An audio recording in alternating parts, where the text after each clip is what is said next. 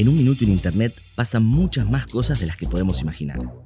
Se publican 347.000 historias de Instagram, se suben más de 500 horas de video de YouTube, 329 nuevos usuarios se suman a Twitter y se envían más de 41 millones de mensajes por WhatsApp. Se estima que también en tan solo 60 segundos se compran de manera online más de un millón de dólares en productos y servicios y más de 210.000 personas se suman a una reunión por Zoom. Hemos aprendido a convivir con conceptos como trolls, fake news, criptomonedas o blockchain. Y nos distraen con palabras como generación X, baby boomers, millennials o centennials. ¿Vos te preguntaste alguna vez quién es el dueño de Internet? ¿O si es posible una relación entre el poder y la tecnología? ¿Cómo procesan nuestros datos las grandes empresas de la web para predecir y moldear nuestros comportamientos? Google, Apple, Microsoft, Amazon, Facebook, Alibaba y Tencent son las siete empresas que gobiernan la economía digital global, moderan las tendencias y definen cómo podemos expresar nuestras emociones, qué contenido vemos y cómo lo vemos. Hay discusiones que tenemos que dar ahora Informarse es la mejor manera de prevenir que este universo virtual nos traiga más costos que beneficios. Bienvenidos y bienvenidas. Quien les habla, Gabo Busteros, y junto a Valeria García, ponemos la voz en la nube, el podcast que no sabías que necesitabas sobre Internet, poder y tecnología. ¿Estás preparado?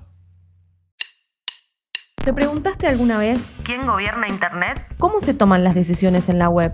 En el episodio de hoy vamos a buscar las respuestas que necesitamos para saber cómo funcionan las cosas en este universo llamado Internet.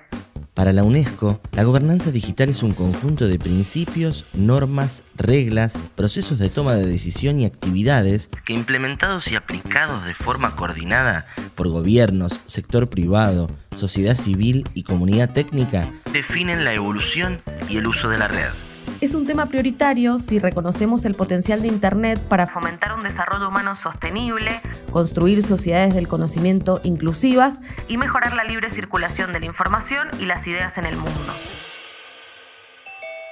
La gobernanza digital es como un concepto, eh, entre comillas, que busca superar el concepto más lineal de gobierno y en esa lógica eh, entra el de gobernanza digital. O sea, gobernanza finalmente no necesariamente hay que instalarlo desde el lado de la gobernanza digital. Gobernanza primero en sí es un concepto y gobernanza digital es un concepto que apunta a instalar el concepto de gobernanza en el marco del mundo digital. Entonces acá se pone en juego algo muy interesante que tiene que ver con la optimización de los procesos a partir de un mundo casi infinito, diríamos, sin fronteras geográficas, eh, concreto pero intangible, virtual, que te puede llevar a la posibilidad de gestionar grandísimos volúmenes de información, grandísimos volúmenes de contenido. Están escuchando a Roberto Staringer. Él es docente, sociólogo especialista en tecnología y fue coordinador pedagógico del programa Conectar Igualdad en los colegios preuniversitarios de la Universidad Nacional de Cuyo en Mendoza. Y lo importante es poder lograr que esa información o esos datos de alguna manera permitan a través de mecanismos muy técnicos eh, optimizar todo tu proceso de trabajo. Por eso busca siempre la gobernanza como fin último, la eh, eficacia y la eficiencia del rendimiento de sus, em, de, sus productos, de su posesión, de sus eh, elementos, de todo tipo de recursos, ya sea humano, técnico, eh, material, instrumental o del tipo que fuere. Si pensamos en gobiernos digitales, empezamos a pensar en la red como pensamos las instituciones más allá de las pantallas. Entonces se nos presenta una pregunta. ¿Votaremos algún día a un presidente o presidenta de Internet? ¿Necesitamos construir espacios de representación como los congresos? Dudo que haya un único eh, presidente o un único gran líder sí tenemos que entender que es un, es un campo de lucha, hay, hay, poder, mucho poder en juego en el, mundo digital. Eh, y así como lo existe en el mundo concreto, en el formato clásico, también existen lógicas de, interacción y de imposición de, poder a través de, estrategias. Yo creo que quizás más que una persona podríamos llegar a pensar que quizás en algún momento exista una empresa eh, que en asociación o en vinculación, siendo muy optimistas, con algún gobierno muy poderoso, pudiesen ser los que dirijan los destinos del mundo. Pero no está pasando eso ya. Natalia Suazo, la periodista especializada en política y tecnología y autora de Guerras de Internet y los dueños de Internet, plantea en su último libro que los gigantes regulan y dominan el espacio digital. No estamos tan lejos de eso, sí hay como muchos más participantes, no, no está 100% concentrado, no obstante, está altamente concentrado. ¿sí? Hablamos en algún momento, seguramente eh, habrán escuchado del imperio GAFA que se le dice, ¿no? que es Google, Amazon, Facebook y Apple, donde también debiéramos meter a Microsoft, que no casualmente son grandísimas empresas que nacen en determinados territorios, como Estados Unidos, por ejemplo, y que se disputan no solo el, el, poder dentro o la jerarquía dentro del servicio que prestan, sino que disputan real poder económico. Este tema está abordado extensamente en el documental El dilema de las redes sociales, disponible en Netflix, que plantea que los usuarios o somos consumidores o somos el producto. Entonces, esta situación atenta contra una construcción de ciudadanía digital con derechos? La gobernanza digital en su práctica podría perfectamente brindar herramientas a la ciudadanía para poder ejercer justamente una ciudadanía, si se quiere, activa. Sería delicado decir plena, entiendo que la plenitud de un ejercicio ciudadano eh, requiere de otras prácticas, pero vamos al mundo de lo digital eh, consciente, donde tengamos eh, saberes, donde tengamos competencias y donde tengamos también las, suficientes herramientas como para, poder elegir. Si puede, absolutamente que puede. Lo que opera en ese caso es el contenido eh, ideológico que define la trama esencial desde la que vamos a estar considerando cómo se va a gobernar. Entonces, acá lo discutible sería, o, un poco la trama estaría en, poder detectar si la premisa fundamental es, por ejemplo, la transparencia, si la premisa fundamental es la eficiencia o la eficacia, dudo que en algún momento la ciudadanía pueda hacer un, uso y un ejercicio de eh, capacidades propias, autoadquiridas o desarrolladas, ya sea por medios propios, colectivos o lo que fueran justamente lo, que se apunta es a lo contrario, se apunta a una homogeneización, casi diría en la búsqueda de una, de una postura hegemónica incluso sobre las prácticas. Y esa hegemonía, ¿qué es lo que hace? Elimina todas las posibilidades alternativas, todo lo no previsto, todo aquello que está por fuera del libreto. Como las capas de una cebolla, Internet tiene protocolos que garantizan su funcionamiento, así como también cables que atraviesan el planeta cruzando océanos, galpones refrigerados llenos de servidores y un volumen de información que no se toma descanso. La gobernanza digital tiene mucho para ofrecer en cuanto al manejo de datos, de información, desde el punto de vista nuevamente, si se quiere, ideológico. Primero que nada, tenemos que entender que el mundo digital eh, es una gran herramienta y como toda herramienta no es ni buena ni mala en sí misma, simplemente tiene que ver con cuál es la finalidad de uso de quien la desarrolla y la pone en funcionamiento. De manera que aplicado al tema de los datos o, al esquema de manejo de datos, tiene muchísimo para ofrecernos por el hecho de que nunca hubo en la historia tantas posibilidades y tantas opciones para poder cuidar nuestra información. Eh, porque han existido un montón de pequeños, grandes movimientos que han empujado eh, para que los datos eh, que hacen, o la información que hace funcionar nuestro, nuestra vida digital, sea abierta, sea posible que la conozcamos, que sepamos qué está haciendo nuestro dispositivo con nuestra información, qué hace una aplicación con eso, por dónde pasa un correo electrónico cuando yo lo subo, a dónde va a parar una imagen cuando yo la mando por mail o por WhatsApp. Entonces tenemos alternativas. Pero esas alternativas atentan contra nuestra privacidad. Lo que pasa es que las grandes empresas, justamente, una de, sus cualidades es que no operan sobre la lógica de esas, em, de esas alternativas, porque justamente la mercancía con la que mercantilizan o con la que de alguna manera comercializan es la información. Por lo tanto, esa información debe poder ser necesariamente vulnerable, debe poder ser necesariamente justamente porque la matematización del proceso social, la posibilidad de predecir, requiere de la información que nosotros como ciudadanos vamos a ir generando y eso debe ser entendido y procesado por un algoritmo. De ahí la necesidad imperiosa que nosotros no conozcamos las posibilidades que tenemos para el cuidado de nuestra información y a partir de no conocerlo no lo vamos a ejercer como un derecho ciudadano.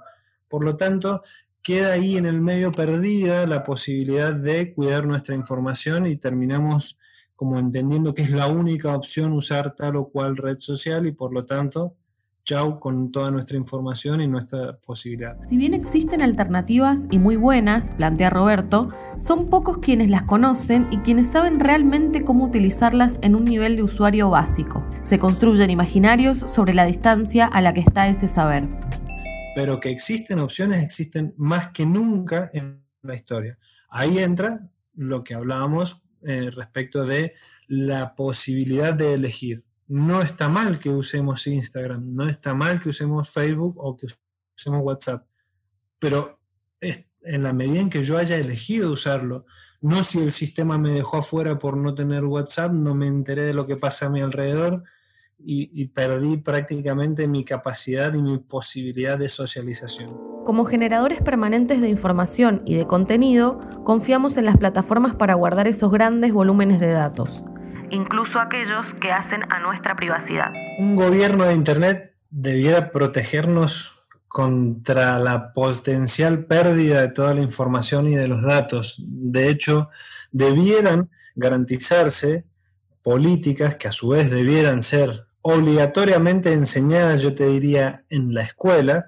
sobre eh, el uso y la propiedad de nuestros datos. Aunque el riesgo de que toda la información que hoy tenemos en Internet desaparezca de un momento a otro es una posibilidad, Roberto nos guía por el mundo de los servidores digitales. Te diría que un gran porcentaje de el mundo web eh, está en propiedad de servidores Amazon. Los servicios de Amazon no son eh, lo que está instalado como eh, no sé, compra y venta de bienes o de servicios. Eh, su gran potencial está en el alojamiento de información y, el, préstamo o la sesión, obviamente rentada, de servicios web. Escalables, eso es muy importante, quiere decir que ante cualquier creciente demanda que un, que un dominio pueda tener, el servicio automáticamente responde para dar respuesta al nivel de demanda. Un ejemplo, Mercado Libre eh, tenía hasta hace no mucho alojada todo su, todo su esquema de programación en, en, servidores de Amazon y venía un Black Friday y explotaba la demanda, e, eso es eh, un consumo físico, ¿no es cierto?, de procesadores, de memoria, y esa, esa demanda puede potencialmente hacer saturar al sistema, por lo cual colapsaría todo. La misma programación, aquí de nuevo nos encontramos con los algoritmos, generan mecanismos de cuidado para que eh, todos estos servicios siempre existan en un formato operativo óptimo, entonces escalan.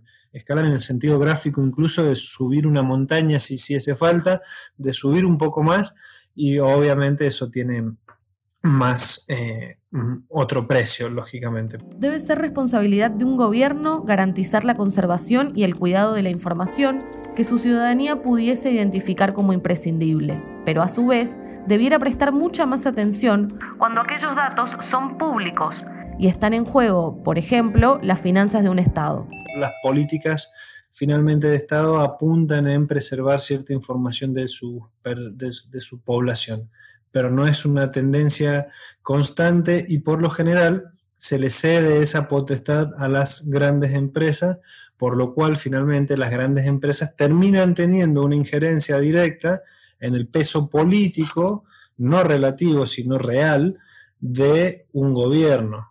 Por eso son, casi diría que los dueños de Internet son consorcios, son grupos políticos, partidarios, gobiernos y empresas eh, desarrolladoras y prestadoras de servicios digitales. Para lograr que Internet no se convierta en una amenaza, lo primero que podemos hacer es entender cómo funciona un algoritmo y que se espera que llegue a un determinado resultado. Cuando tiene ese resultado, recibe finalmente un premio. Entonces va corrigiendo su operatoria y va aprendiendo. Hay algoritmos que interactúan con otros algoritmos, por lo tanto, también empieza a potenciarse ese aprendizaje en la medida en que esos algoritmos sigan aprendiendo y sigan escalando en su potencial de aprendizaje y de intervención sobre la vida social.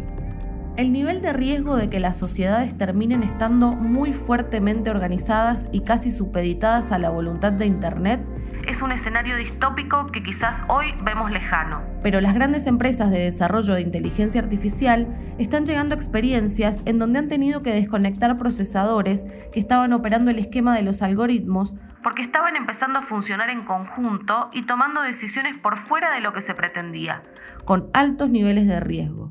Entonces, e-, es realmente un escenario eh, un poco catastrófico el que, el que se podría llegar digo podría con todo el cuidado y potencial que se podría llegar a generar si no hubiesen responsabilidades individuales, pero sobre todo y fundamentalmente responsabilidades políticas de los desarrolladores, dígase grandes empresas, y de los gobiernos que deben garantizar que todo proceso que incorpore, eh, por ejemplo, inteligencia artificial, debe ser necesariamente legislado, regulado y acompañado por eh, el mismo gobierno en, favor del resguardo de los intereses de su ciudadanía, cosa que no pasa actualmente. Eh, de hecho, se promueve el desarrollo de, la, de la inteligencia artificial, se lo financia incluso, pero no se lo regula y mucho, en muchos casos por desconocimiento técnico de los mismos equipos por el nivel de complejidad que requiere ese seguimiento. La tecnología cambia el mundo todos los días y la forma de prepararnos para lo que se viene requiere de esfuerzos conjuntos entre el gobierno y la ciudadanía. Una toma de conciencia individual y colectiva. El gobierno debe necesariamente promover políticas de alfabetización y no solamente enseñar a usar un procesador de texto o un paquete ofimático, o no solamente enseñando a ver cómo funciona el hardware de un dispositivo, sino que también debe poder brindar las bases eh, para que podamos conocer cómo funcionan todos los procesos. Es una política que debe necesariamente implementarse a través de los mecanismos institucionales de los que se dispongan. La escuela debe ser uno de ellos para que podamos aprender, entender cómo movernos. Tampoco irnos al extremo utópico de que todo el mundo sepa de programación, porque eso también es un saber específico, estaría muy bueno que todo el mundo sepa de programación, pero no transforma realmente porque eso tiene otro elemento. Sí sería muy bueno que en esas políticas quienes se ocupen y quienes se especialicen en la programación tengan obligatoriamente una, una consideración y una concepción sobre lo social que garantice el cuidado de la población, que garantice eh, el hecho de que uno pueda tomar decisiones en función del conocimiento, pero de momento eso no está sucediendo. Entonces se termina jerarquizando en este juego de poder a quienes desarrollan, empresas que contratan programadores y se termina debilitando finalmente esa, esa posibilidad. ¿Y en qué situación nos encontramos hoy como gobierno? De esa situación estamos lejos, diría yo, muy lejos, en Argentina al menos, porque tenemos un sistema educativo un tanto anquilosado, porque tenemos una pobre base de infraestructura tecnológica, porque tenemos un nivel bajo de formación eh, digital como ciudadanía en general, y quedamos un poco librados a nuestra suerte. ¿Y qué hacemos frente a eso? ¿Nos resignamos? De ninguna manera. ¿Qué sugiero o, por lo menos de alguna manera qué se trataría de promover y por lo menos la, inquietud individual, ¿sí? La, inquietud de sí, diría en, algún, en algún momento Foucault, tiene que ver con que podamos inquietarnos nosotros mismos, empezarnos a preguntarnos y no quedarnos en la pregunta, sino empezar a operativizar respuestas. Así que requiere de momento una acción individual y en el mejor de los casos colectiva para que las instituciones empiecen a, a transformarse desde adentro con las personas que ocupamos algún lugar en las instituciones. Gran trabajo que nos queda. Queremos agradecer a Roberto Staringer por sus aportes para hacer posible este nuevo episodio. Y a vos por llegar hasta acá. En la nube es una idea y producción original realizada en conjunto con Federica González y Francisco Erian en guion, Federico Lardone en producción, Tomás Riland en edición y Camila Soriano en diseño. Quien les habla, Cabo Busteros, y junto a Valeria García ponemos la voz en la nube, el podcast que no sabías que necesitabas sobre Internet, poder y tecnología. Muchas gracias por escucharnos. Te esperamos en el próximo episodio.